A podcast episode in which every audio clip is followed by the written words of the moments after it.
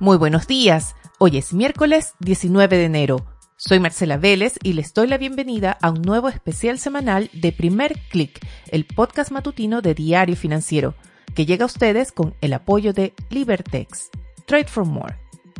2021 fue un año récord para fusiones y adquisiciones de empresas a nivel global y Latinoamérica no fue la excepción. La región registró operaciones por unos 160 mil millones de dólares, todavía algo concentrados en minería y energía, pero también vimos una gran actividad en el área de salud, por ejemplo, telecomunicaciones y sobre todo fintechs. Lo importante también son los actores detrás de estas operaciones.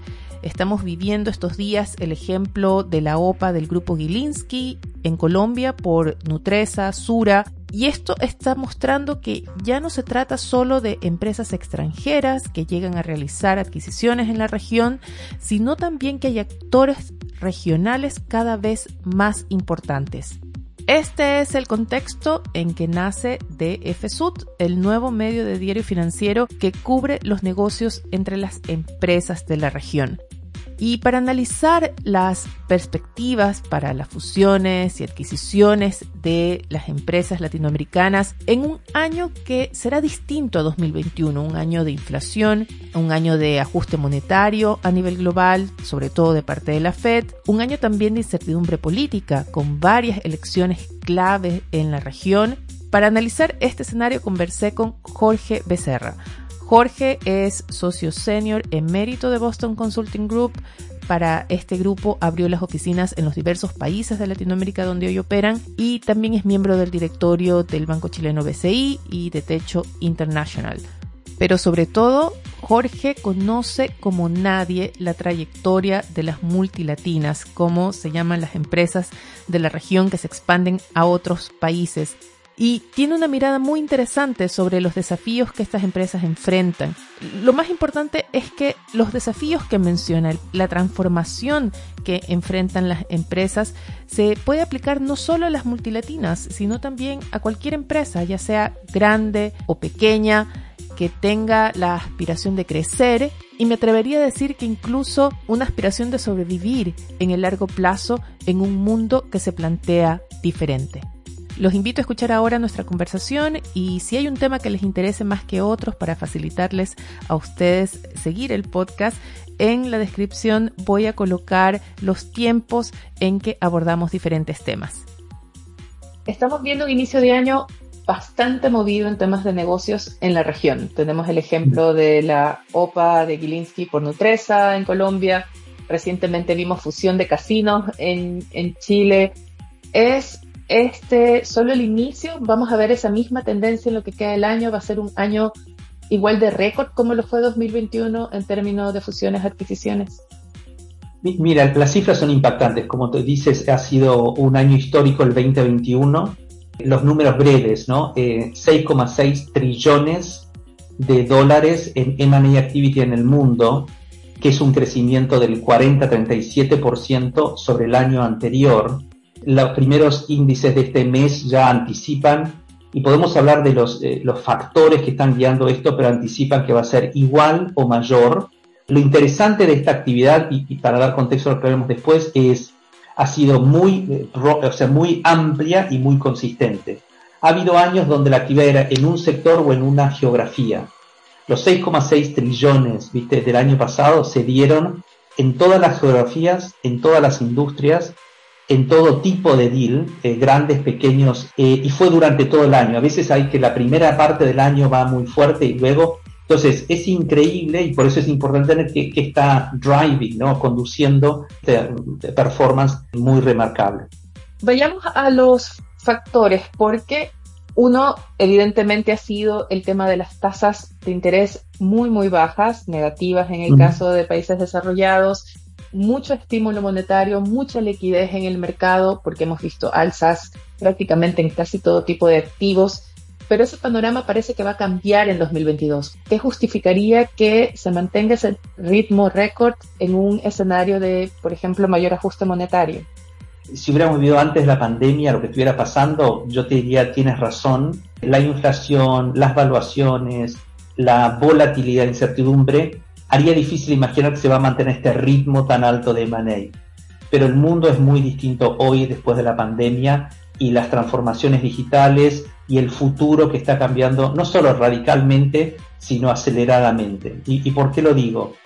Es cierto que todos los, accionistas, los boards, eh, los CEOs están pensando en los riesgos de inflación, eh, la incertidumbre, la volatilidad y el encarecimiento, si quieres, de la deuda baja que había. Pero, ¿qué es lo que es central que está movilizando toda esta actividad? El convencimiento que hoy no se trata de hacer un deal en una industria o en un ambiente que más o menos conocías y donde vas a tratar de sacar una diferencia por sinergias, por crecimiento adicional, sino que hay un proceso subyacente absolutamente transformador de las industrias y paradigmas de negocios. ¿Qué quiere decir esto? Que hoy los que antes decidían hacemos este deal y no voy a pagar tanto más de este múltiplo, lo que fuera, están enfocados en una sola cosa, el long term strategy, transformation de sus industrias y sus compañías porque sabe que es tan profundo ese cambio que nadie tiene toda la total claridad, pero saben que va a ocurrir. O sea, yo hablo con muchos CEOs y board members que en algunas industrias así muy o comprometidas o muy con mucha oportunidad dicen esto todavía es a matter of survival como industria. Entonces, tu vocación de entender pago o me financio un poquito más caro y todavía a las tasas que va a haber va a seguir siendo barato históricamente o cómo uso el múltiplo de mi equity para poder compensar y hacer los deals. Siguen siendo eh, situaciones manejables respecto a la necesidad de hacer una apuesta es qué es lo que tengo que hacer para ser un ganador en cinco años, en tres años o en siete años, dado los cambios que va a haber. Entonces, el ánimo, la predisposición, la vocación de accionistas, de boards que están muy comprometidos en este objetivo estratégico de long-term strategy growth, ¿no? Y de los CEOs están inclinados a decir, igual lo tengo que hacer, porque tengo que hacer estas apuestas, no puedo esperar. Pensando en la estrategia a largo plazo, la noticia del día, bueno, fue del fin de semana en realidad la apuesta de Unilever por la unidad de consumo de GlaxoSmithKline, pensando en el crecimiento de los mercados emergentes. O sea, Unilever está pensando cómo saco más crecimiento de los mercados emergentes en el largo plazo. Me parece un ejemplo de lo que estás diciendo. Y sobre todo que Glaxo también, eh, no lo sé, pero imaginaría, puede decir, eh, mi manera de crear valor ahora y de crear foco, porque en Capital Location te enfocas en algunos y dejas en otros, ¿quién le va a sacar más valor a la división de consumo de Glaxo? Si es Unilever con su foco en consumo y mercados emergentes y con toda la revolución que está pasando en pharma y en ciencias de la salud, eh, hay una serie de focos y expertise que Glaxo dirá, prefiero yo enfocarme en estos elementos que tiene en su pipeline más que tener ese portfolio muy amplio que antes algunas farmas podían tener, en particular con sus misiones de consumo. O sea que sí. Me da la sensación, escuchándote hablar, que hay muchas transformaciones o varias pasando simultáneamente en diversas industrias. ¿Crees que es así o crees que es una sola gran transformación y que tiene que ver con la digitalización? No, no, no es la digitalización. La digitalización fue una expresión temprana que estaba orientada a pensar en cómo digitalizo procesos o el customer experience o lo que fuera. La profundización de esos, de esos fenómenos llevaron a entender que la tecnología, que tiene expresión digital, pero tiene en otros ámbitos, está transformando los modelos de negocio, los paradigmas y sobre todo cómo se resuelven los grandes temas. Por eso hablo más de la transformación de paradigmas de negocios que la, la mera e importante digitalización. ¿Ves también esa transformación en las empresas de la región? La digital claramente creciente y con mucho eh, conciencia y énfasis y mayor o menor progreso. Eso sí se ha generalizado porque empezó hace cuatro o cinco años y hay bastantes avances.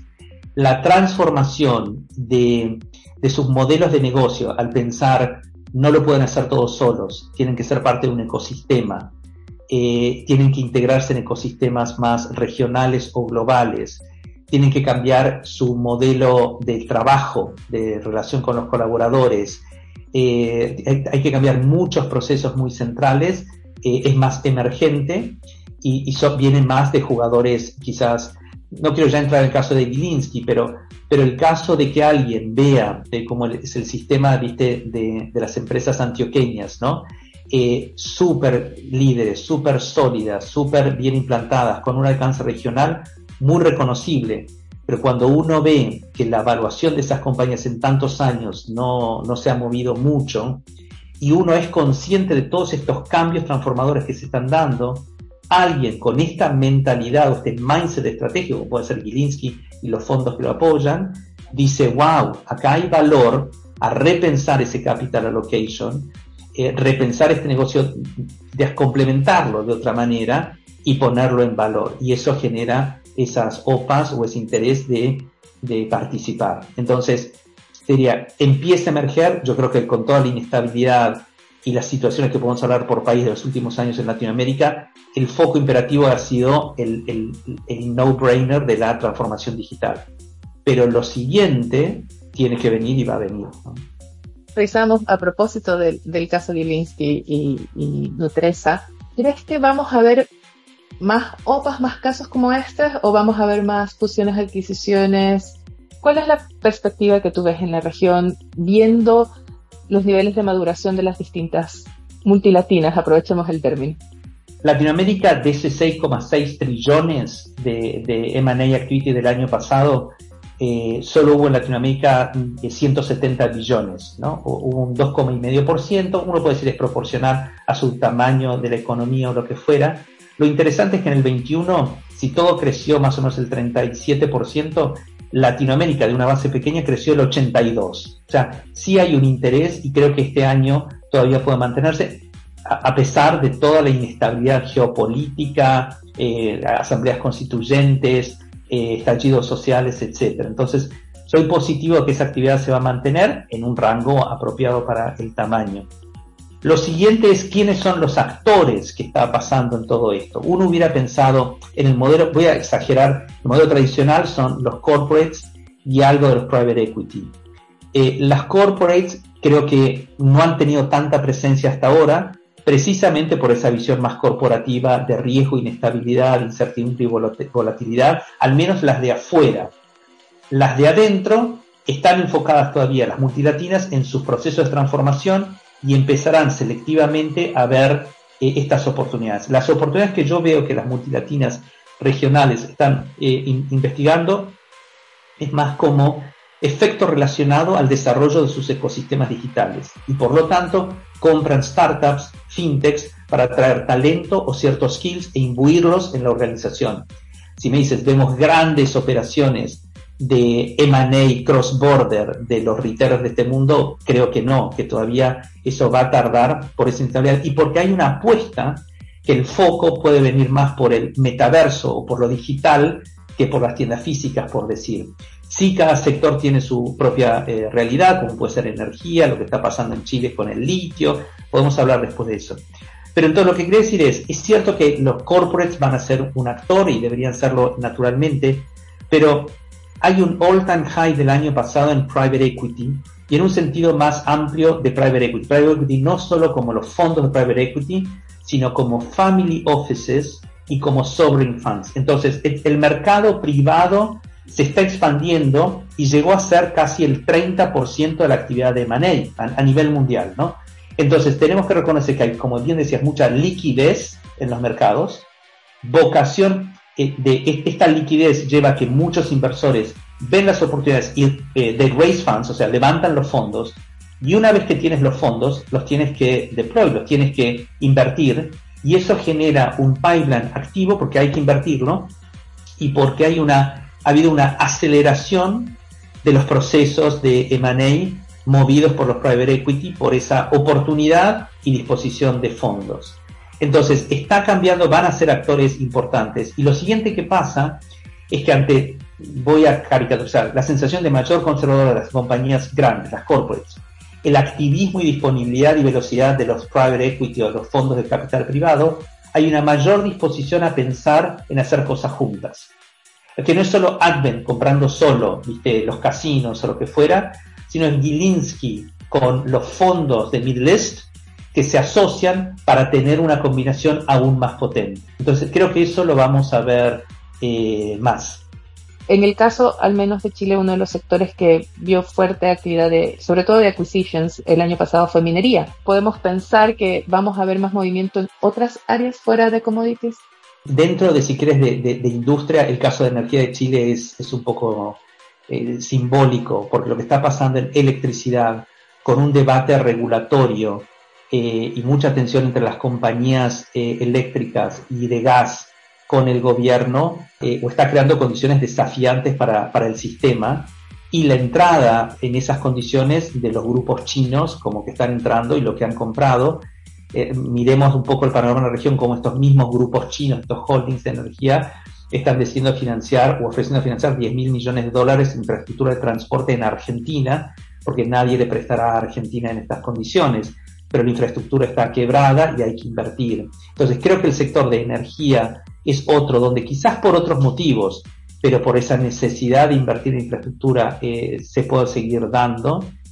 Y el caso también de energía es el, movimiento que decíamos de ESG, donde Ecopetrol, ¿por qué compra ISA en, Colombia? Es una diversificación a completar un portfolio que va más allá de las energías no renovables, va a la infraestructura. Entonces, eh, creo que hay, sectores que se van a seguir manteniendo activos. Los sectores tradicionales, como diría retail o consumo de producción multilatina, yo creo que eh, con controladores actuales va a haber poco, que la actividad va a ser más en lo que decía el ecosistema digital y más en, ese lado de la ecuación para invertir, o en la aparición de activistas que digan quiero poner a Nutresa en otro valor o a la familia eh, y hay que hacer algo distinto. Entonces hay que ser más activistas con fondos para poder hacerlo.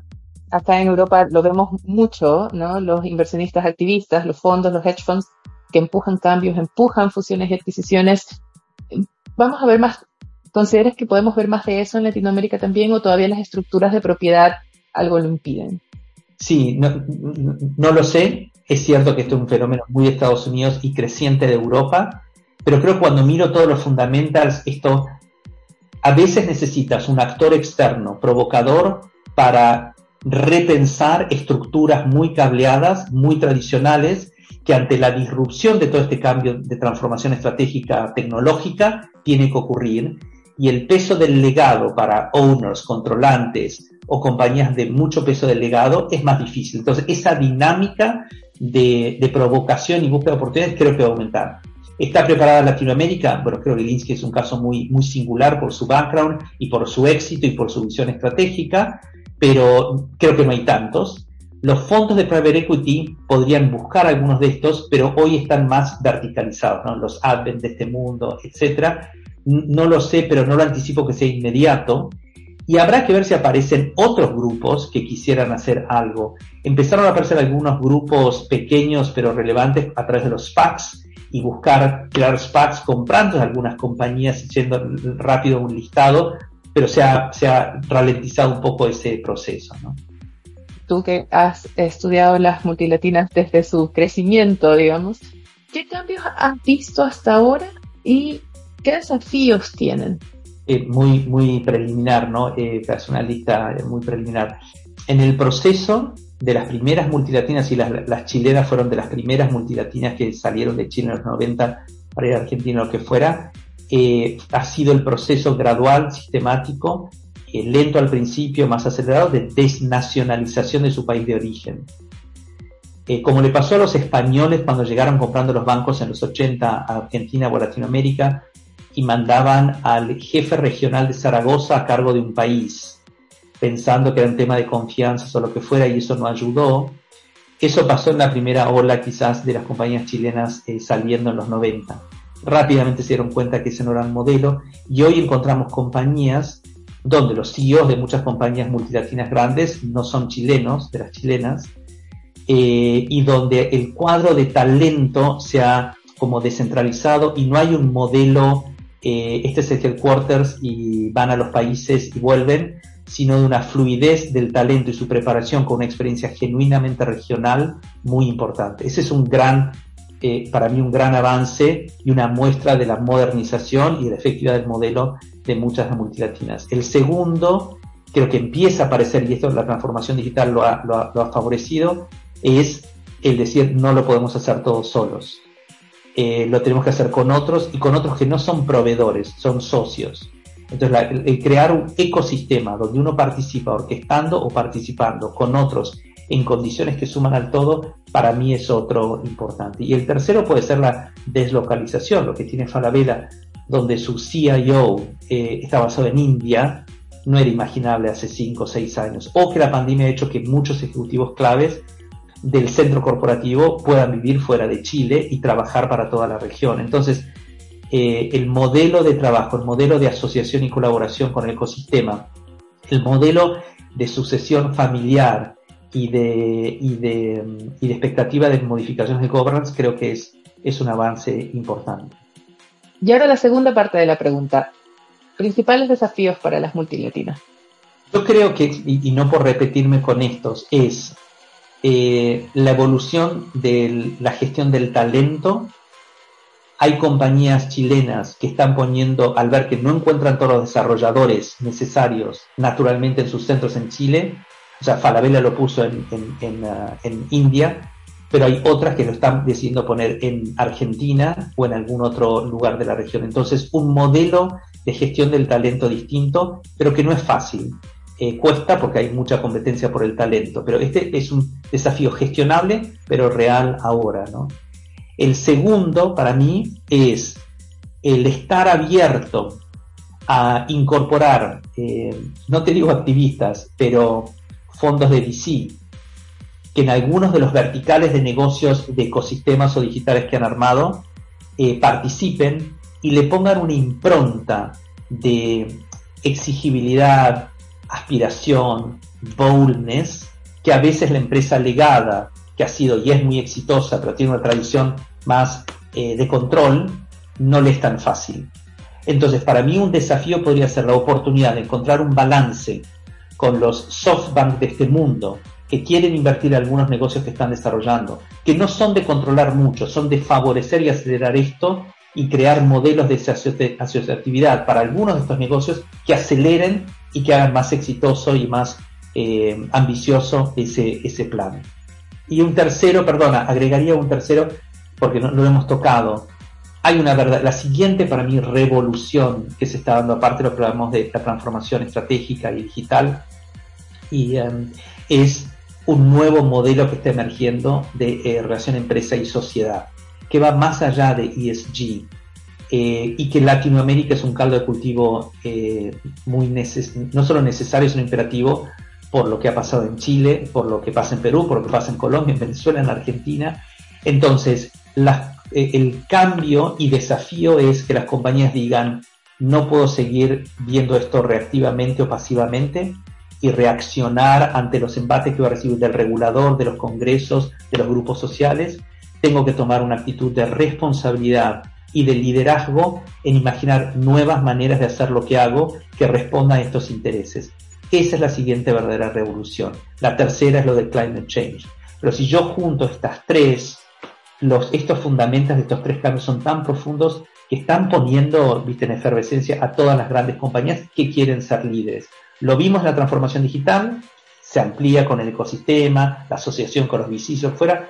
El tema de ESG hoy es un tema de, casi de culturilla y de, y de grandes reportes, pero hay que aterrizarlo a que esas estrategias de sustentabilidad no sean una unidad más de la compañía, estén metidas en las estrategias de los negocios. Como me decía un CEO de un gran grupo industrial europeo, yo no necesito una estrategia de sustentabilidad, yo necesito una estrategia empresarial que esté sustentada en los elementos de sustentabilidad. Entonces, las unidades o las gerencias de desarrollo sustentable que todas las compañías tienen hoy, deberían, igual que las de desarrollo de innovación tecnológica o de ecosistemas, en algún momento desaparecer porque esté metido dentro de la actividad de la empresa.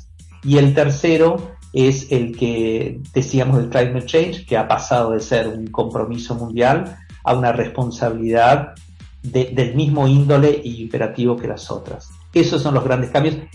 Ahora, tienen oportunidades por cuando se convencen los dueños de las multilatinas y encuentran el business case para hacerlo o, el, action case para hacerlo, eh, se puede acelerar. La presión de las, de las eh, multinacionales, como un ejemplo, los, les pondrá presión adicional, pero llevará su tiempo. Transformación viene por una nueva generación de consumidores, ¿no? Más conectado también con las tendencias, con lo que pasa afuera, comienzan a demandar lo mismo también de las empresas que tienen en sus propios mercados. Definitivamente, y yo creo que es, como tú dices, no solo se reacciona a, las expectativas de todos estos nuevos consumidores, que son muy diferentes y muy empoderados a las que conocimos en, el pasado, sino la, oportunidad de responder a esas expectativas de manera que incluso los consumidores todavía no identifican. Hoy muchos de los consumidores eh, están estamos en la actitud de quejarnos de todo lo que nos dan mal las empresas, pero la vocación es cómo la empresa se transforme, como hacía, no sé, Steve Jobs, anticipando lo que el consumidor aún no sabía o no había descubierto. Ese va a ser el verdadero clic. Pero sí, un, factor de cambio central ha sido y será la reacción de, los consumidores y de los grupos de interés social. ¿Qué pasa con los desafíos regulatorios y desafíos de inestabilidad o incertidumbre política? La incertidumbre política y social que se da se va a mantener. Hay que aprender a gestionarla mejor por parte de las empresas, de entenderla.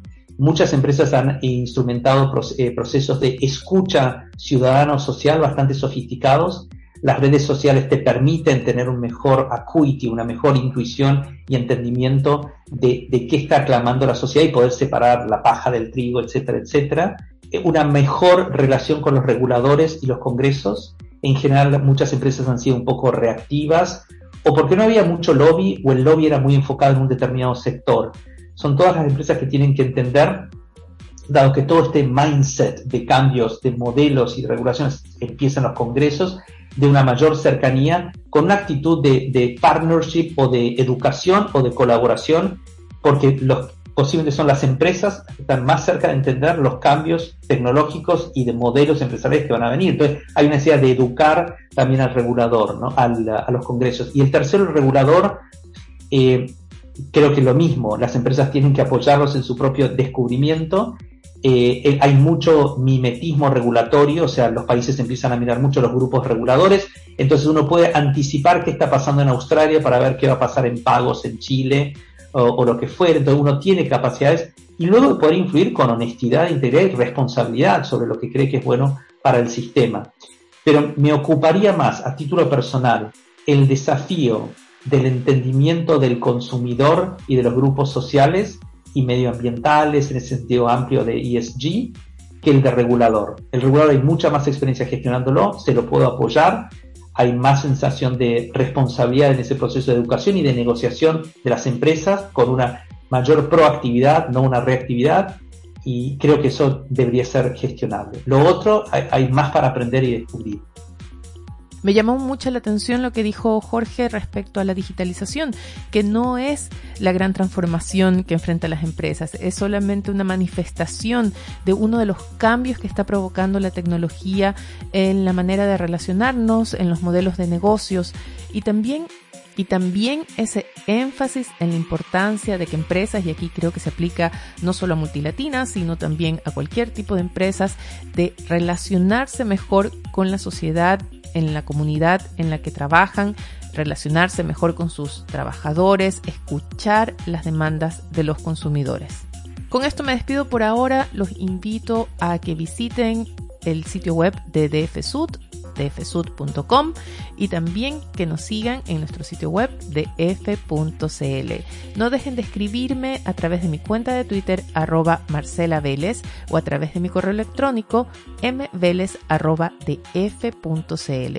Recuerden que todas las semanas tenemos un día que dedicamos un tema especial, así que si hay algún tema que les interese especialmente, háganmelo llegar. También les pido que se encontraron útil este podcast, ayúdennos a crecer, pasen la voz para que más gente nos conozca. Mañana retomamos nuestra transmisión habitual con la apertura de los mercados. Recuerden que Primer Click llega a ustedes con el apoyo de Libertex, Trade for More. Les deseo que tengan un buen día. Nosotros nos reencontramos mañana.